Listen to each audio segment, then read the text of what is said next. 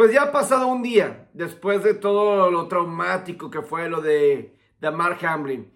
En donde estuvieras, en lo que hicieras, fue un programa de fútbol americano, sea un programa de fútbol soccer. Yo lo he visto en programas hasta donde yo veo hockey sobre hielo, etcétera. Se tocaba el tema, ¿verdad? De Damar Hamlin. Todos tienen sus opiniones, eh, todos tienen sus eh, lo que debe hacer la liga todo lo que debe de pasar, etcétera, y seguramente voy a tocar un poco de esto en estos próximos 10 minutos. Pero quiero empezar con la información. ¿Qué es lo más reciente que se ha dado a conocer por el lado de Hamlin como por parte de la NFL y qué significa para el resto, pues para los Bills y para los Bengals en general, ¿verdad? Primero en la cuestión de la salud.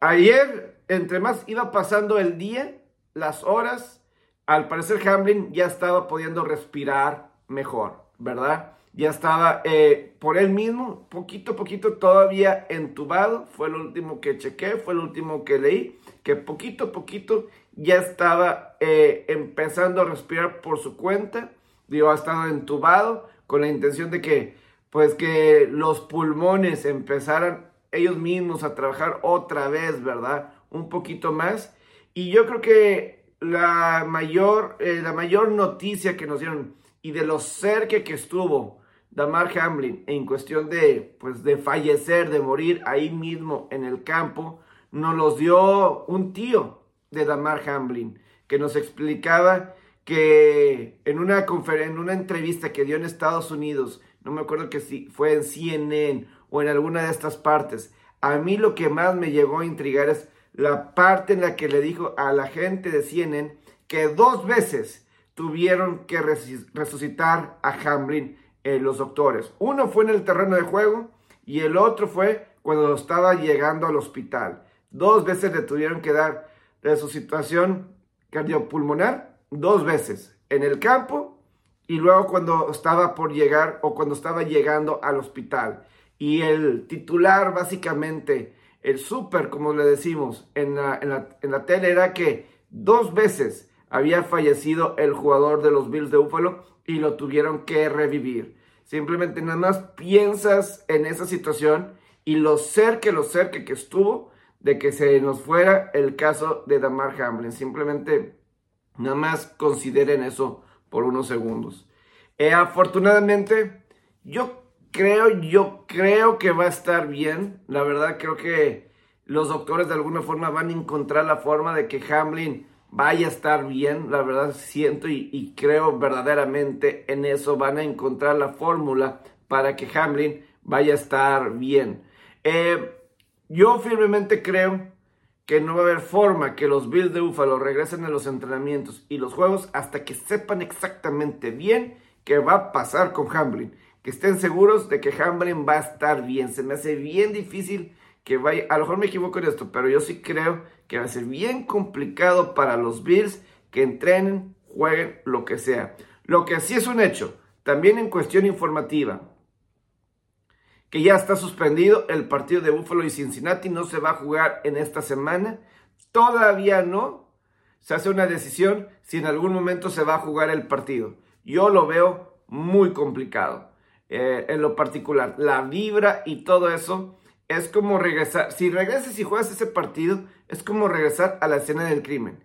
Yo creo que es lo más traumático que los jugadores o cualquiera de nosotros hemos visto en un partido de fútbol americano. Sería como regresar, la verdad, como a, una, a la escena del crimen, de algo terrible que no quieres revivir nunca más. Y, y lo que estarían pensando los jugadores en esos momentos no sería lo más sano del mundo.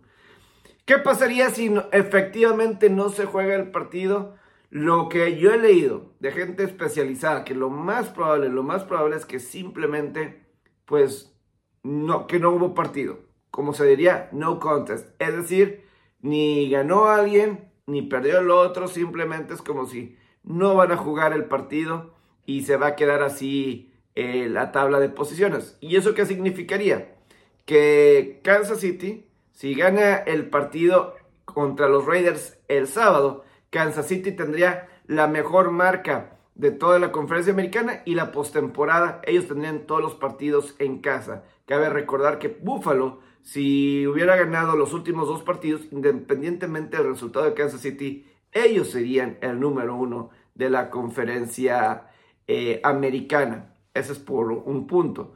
Y el otro es que Cincinnati ya tendría, amarraría la división norte de la conferencia americana. Serían los campeones nuevamente porque Baltimore ya no los alcanzaría. Eh, sobre todo Cincinnati ya no podría, eh, en número de derrotas ya no alcanzaría Cincinnati a Baltimore. Puede ser la misma cantidad de victorias, pero Cincinnati estaría ligeramente mejor. Eso es por ese frente, ¿verdad? Entonces, digo, para Cincinnati estaría perdiendo la posibilidad de ser, eh, no solamente ser local en la primera semana de la postemporada, pero de vencer a Buffalo y a Baltimore esta semana, pues asegurarían de ser los números dos, ¿verdad?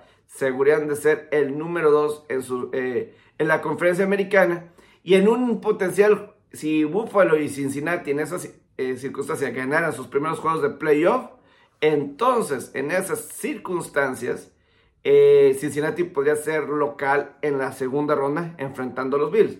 Pero ahora, si, se, si no hay partido, Buffalo sería 2 y Cincinnati 3. Y Cincinnati tendría que ir a Buffalo para la, ronda divisional. Pero obviamente eso es otro término porque, repito, yo no creo que pueda haber, que el mínimo por el lado de los Bills pueda haber juego o simplemente puedan entrenar hasta que sepan exactamente que, cuál va a ser el resultado de Damar Hamlin. Si va a, eh, nada más quieren estar seguros de que va a estar.